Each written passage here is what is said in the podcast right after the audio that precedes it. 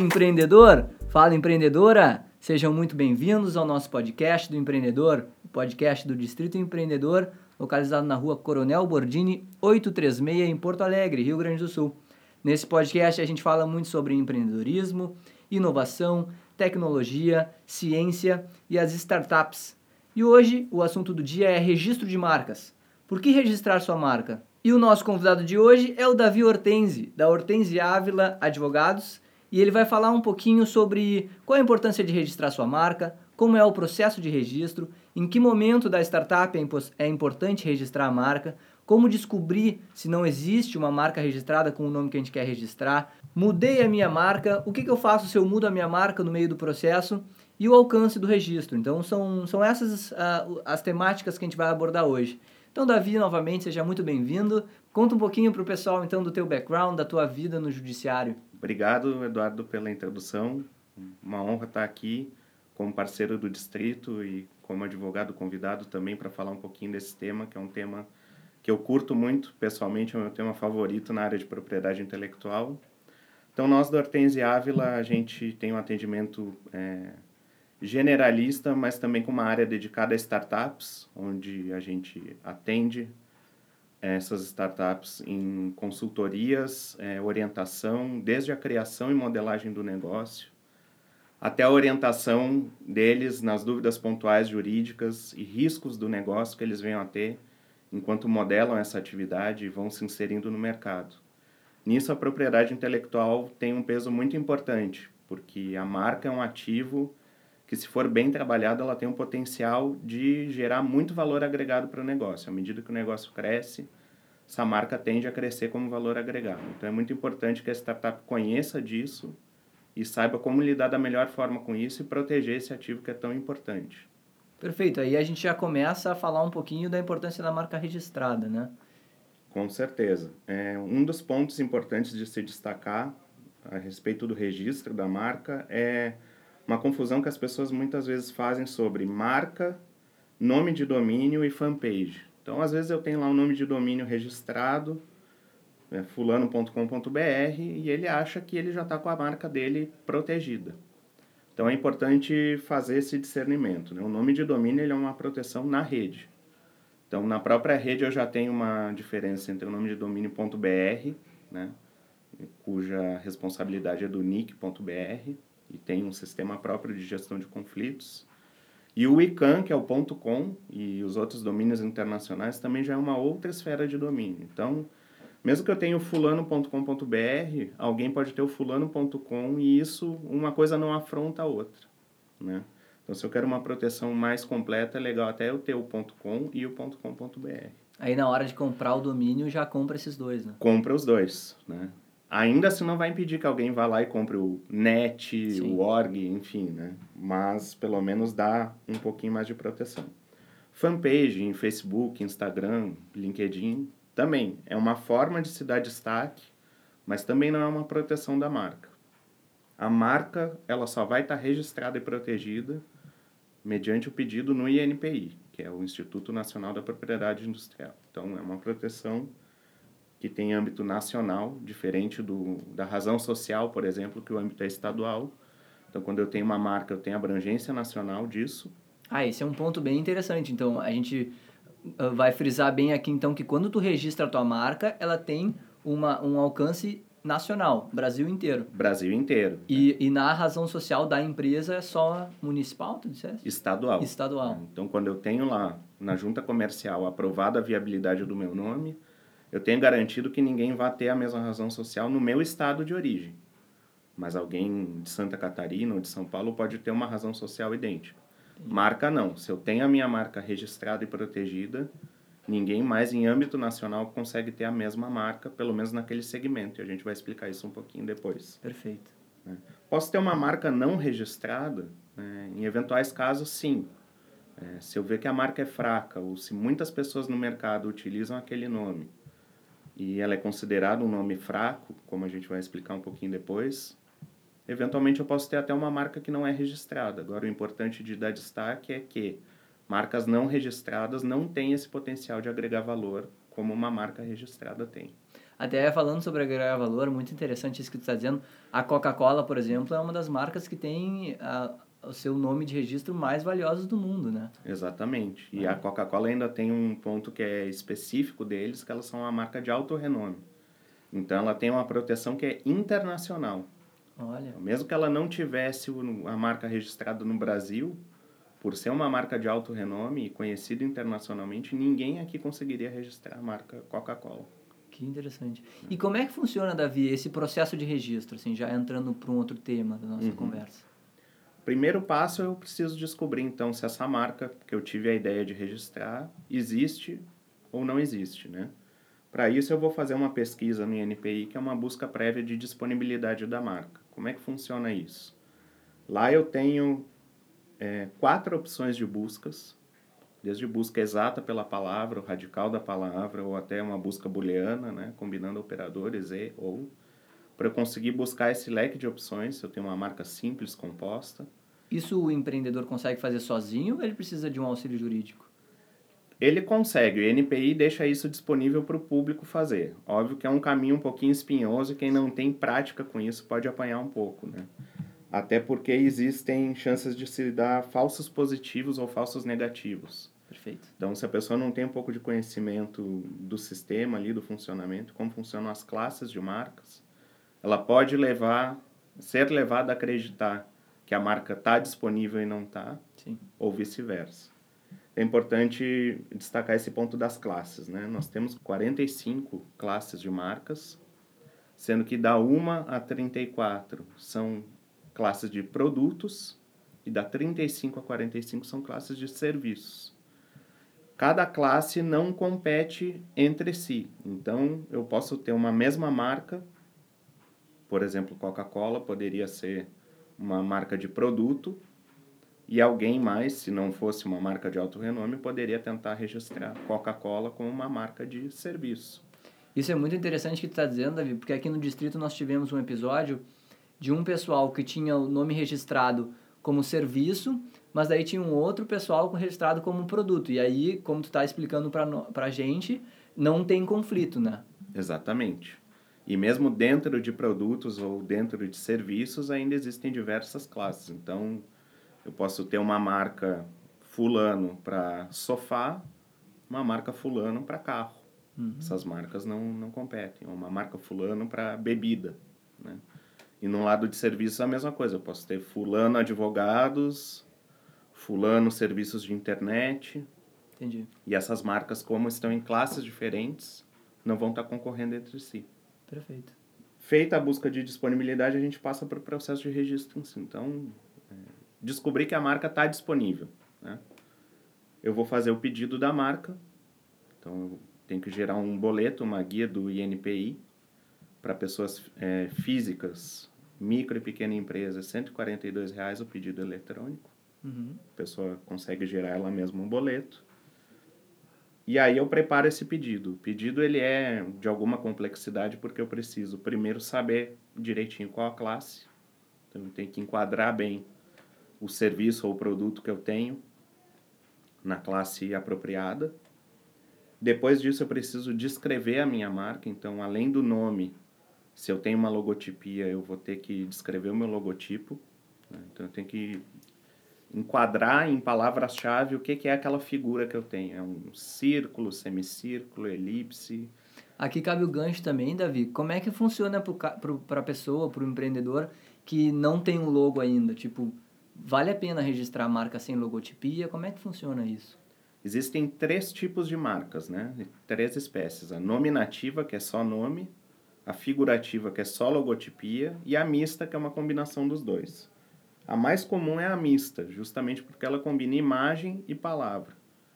E é a mais usual de se registrar porque ela tem a análise mais fácil. Né? Marca nominativa ela é possível, mas o examinador do INPI, quando ele pega um pedido de marca nominativa, ele é bastante criterioso ao conceder exclusividade a uma palavra, porque o registro da marca no fim das contas, é isso: é um, um órgão legal conferindo para aquela pessoa que está solicitando a exclusividade do uso daquela expressão. Então, se eu tenho uma expressão que é de uso comum ou corriqueiro, eu não posso permitir que essa pessoa tenha a exclusividade daquela palavra. Perfeito. Isso né? foi outra discussão que a gente teve aqui no distrito esses dias.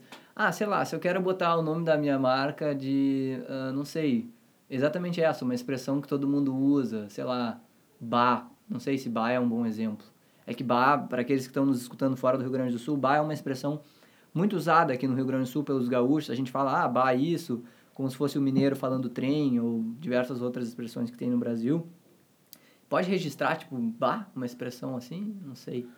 Poderia, até poderia conseguir registrar uma expressão assim, desde que essa expressão não seja é, vinculada a um serviço ou produto que, que seja alusivo a essa expressão. Então, bar produtos gaudérios seria algo que, que, que é muito descritivo do, daquilo que aquela empresa faz. Né? Sim.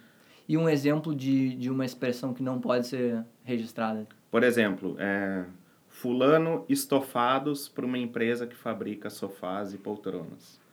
A palavra estofados está sendo descritiva daquela atividade. Ah, entendi. Então, isso o examinador de NPI vai olhar e vai dizer: eu não posso te dar a exclusividade da expressão estofados, porque senão todas as outras empresas que fabricam estofados no Brasil não vão poder fazer uso dessa palavra que nada mais faz do que descrever. Então, ela não é uma palavra única.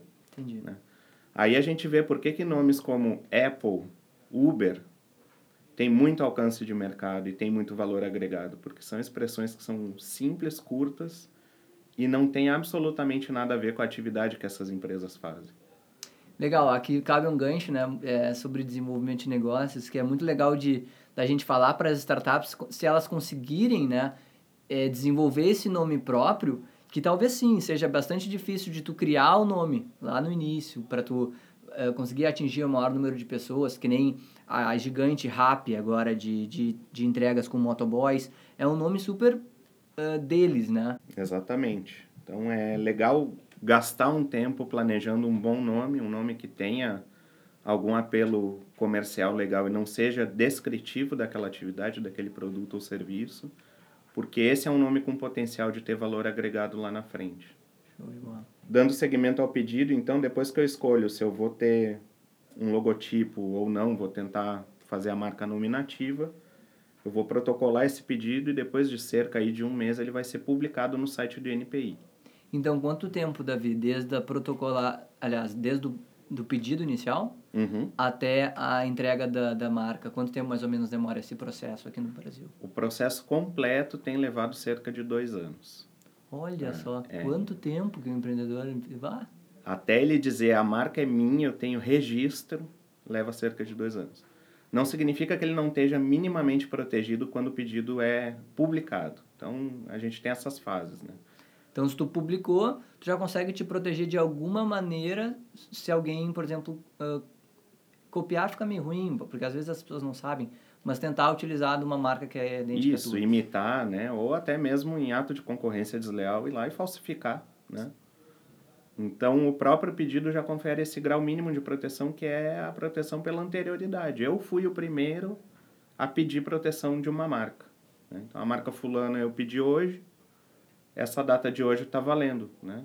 Daqui um mês, se alguém pedir, o examinador do NPI vai olhar e vai levar em consideração pelo menos isso. Não, o fulano primeiro foi o primeiro a pedir. Então a marca, a precedência é dele e não do segundo. Perfeito, Davi. E aquela, por exemplo, aquelas intempéries que acontecem com muito empreendedor. Mudei a minha marca no meio desse processo.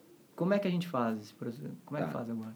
Uma dúvida comum é: eu posso atualizar a minha marca? Então, na hora que eu registrei, ou eu fiz o pedido de registro, eu tinha um logotipo, eu tinha o nome da marca.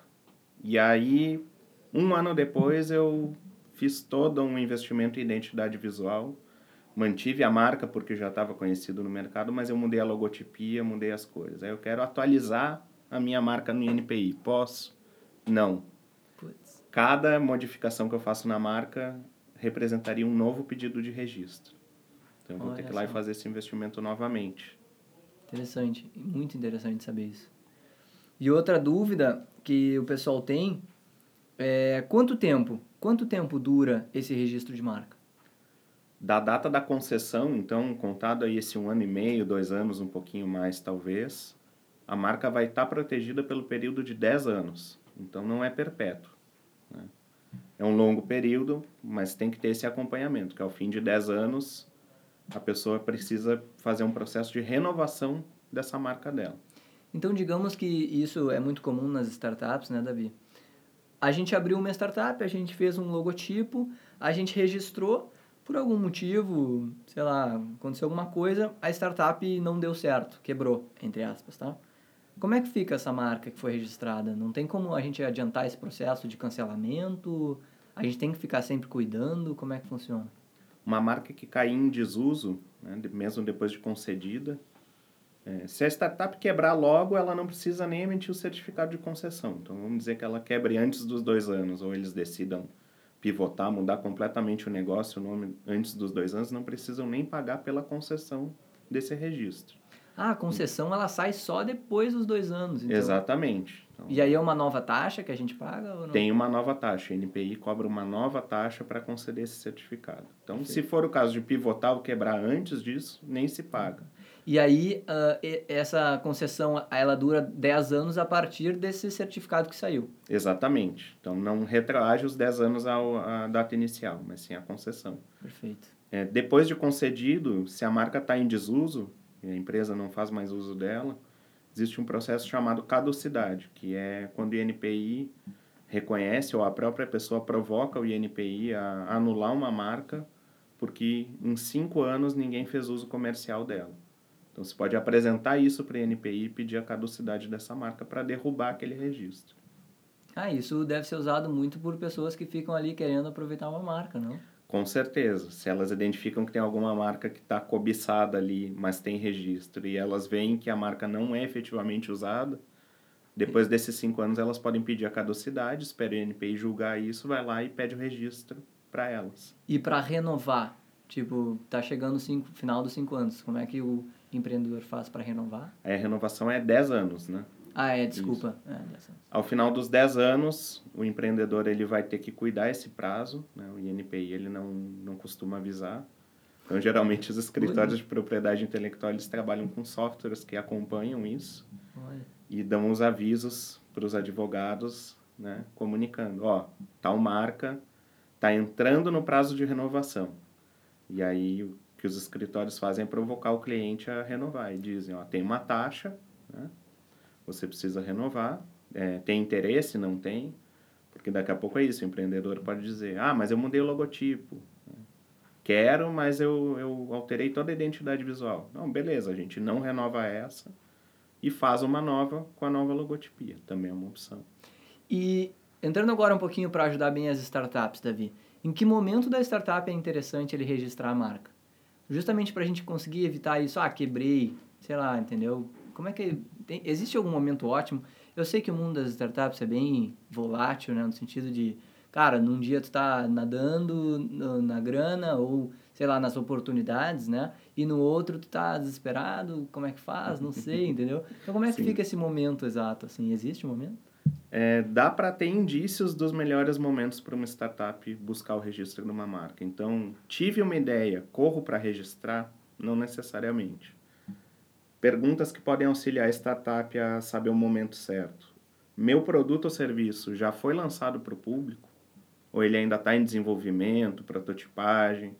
Tenho só um MVP, eu tenho um público restrito ali, 10 pessoas, 50 beta testers de de algum software, né? Isso pode auxiliar. O grande ponto é, quando vai a público, os potenciais concorrentes já estão tomando conhecimento daquela marca. E se eu não levar registro, eu tenho a chance de que o meu concorrente leve.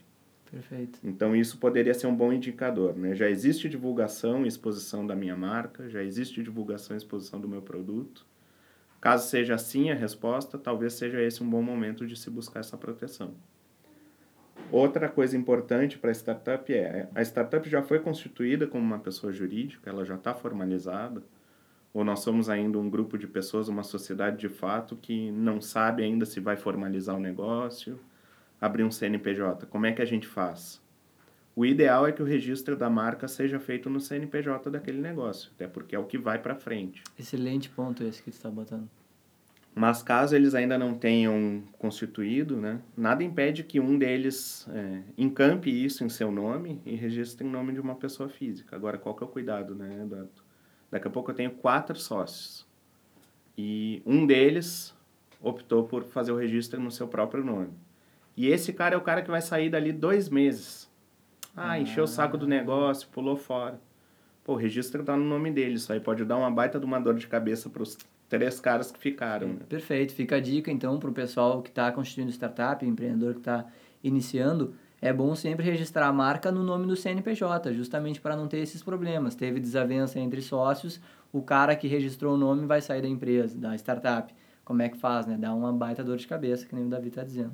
É, uma das formas de contornar seria fazer um acordo de sócios, um termo entre sócios, regulando pelo menos essa parte. Né? Ó, fulano está se comprometendo em registrar a marca no seu nome, mas caso saia da empresa, ele se compromete a ceder para um dos que ficam, ou para o CNPJ, se de repente até lá o CNPJ já tiver saído, para preservar esse direito que na verdade é da empresa e não das pessoas.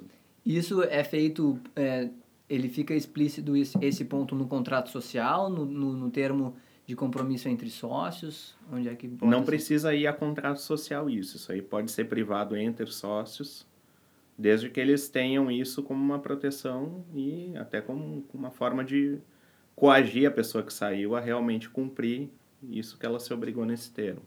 Mas não precisa estar tá explícito em um contrato social. Pode estar tá de gaveta, né, como se diz. Perfeito. E Davi, tem algum caso assim sobre registro de marcas que tu gostaria ou poderia, né? sei que às vezes a gente está entrando na, no, no, caso de outras pessoas e não é legal comentar, assim, mas de maneira genérica, tem algum caso que tu, que tu gostaria de expor para as pessoas, para a gente mostrar mesmo na prática como é importante registrar as marcas? O Eduardo, eu acho que um caso que sempre vale a pena comentar em registro de marcas para entender qual a complexidade desse universo e de como o INPI aprecia pedidos, né? Esse caso eventualmente terminou na justiça, né? E houve uma decisão judicial é, firmando esses termos que eu vou comentar. Mas é o caso do Sorini e Sorinan. São dois. Ah, muito parecidos. Né? Fazem a mesma coisa e duas letras diferentes. Exatamente. E muita gente conhece, muita gente inclusive confunde, né? Acha que é, às vezes os dois produtos são do mesmo laboratório. E são dois descongestionantes nasais que são de laboratórios totalmente diferentes. E olha que loucura, né? Digamos que tu foi o criador de Sorini, tu criou, tu teve todo aquele esforço inicial que a gente sabe que é um baita de um esforço de tu criar um nome, de tu entrar no mercado, e aí vem um cara, bota um nome super parecido, quando tá lá no supermercado, tu vê as duas Sori, daí tu, ah, já pega ali já deu, entendeu? Ou pega Sorinan querendo Sorini, ou Sorini querendo Sorinan. Como é que faz aí? Nesse caso, as duas marcas tinham registro no INPI, as duas tiveram uma proteção reconhecida e uma provocou a outra, a nulidade do pedido da outra, na Justiça Federal. Então, isso foi apreciado no Poder Judiciário e, ao fim e ao cabo, o juiz que decidiu, e depois foi para recurso, enfim, mas a decisão final foi que a palavra, o radical SOR, de Sorine e Sorinã, como é referente a soro, e os dois produtos são líquidos descongestionantes, seriam soros para o nariz. Isso seriam marcas fracas, marcas descritivas dos produtos. E com essa decisão ele autorizou que as duas convivessem no mercado, como a gente sabe que convivem até hoje. Que loucura. Tu vê como o judiciário teve que fazer uma análise super profunda, que dificuldade que deve ser isso para E super subjetiva, né? Porque daqui a pouco, é, para a percepção do consumidor, isso aí poderia trazer uma resposta diferente. Sensacional.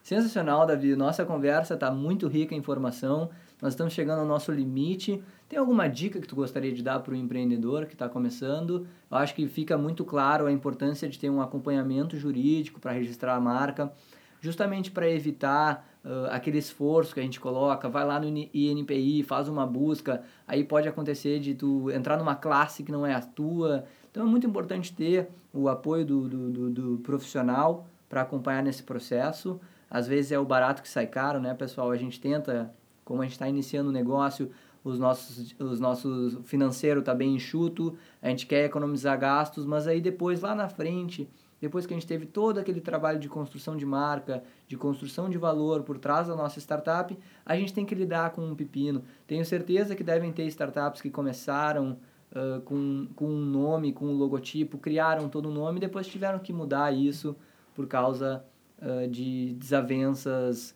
por causa de registro de marca.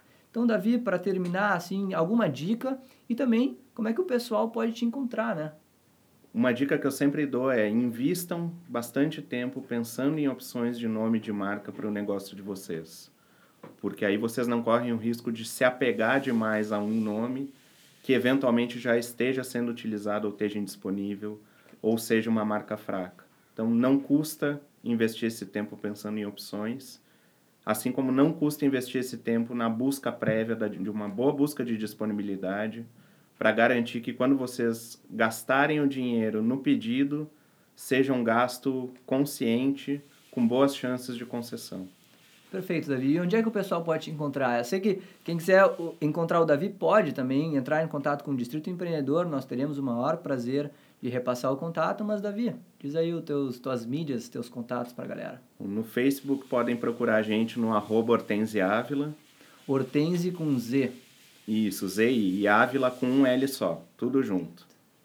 Nosso site também é o www.hortenseavila.legal e o nosso telefone é o 4066-2738, código de área 51, Porto Alegre. Maravilha, então estamos chegando ao fim do nosso, acho que é o sétimo podcast aqui do Distrito Empreendedor. Davi, muito obrigado pela, pela tua participação. Esse, esse nosso bate-papo foi super rico em informação, tenho certeza que vai ajudar muita gente. Fica o convite para quem quiser mandar uh, necessidades de talks aqui, de, de entrevistas que a gente pode fazer sobre assuntos. Mande um e-mail para contato arroba distritoe.com.br, a gente está aceitando dicas. E valeu, eu acho que a gente fica por aqui e a gente se vê no próximo.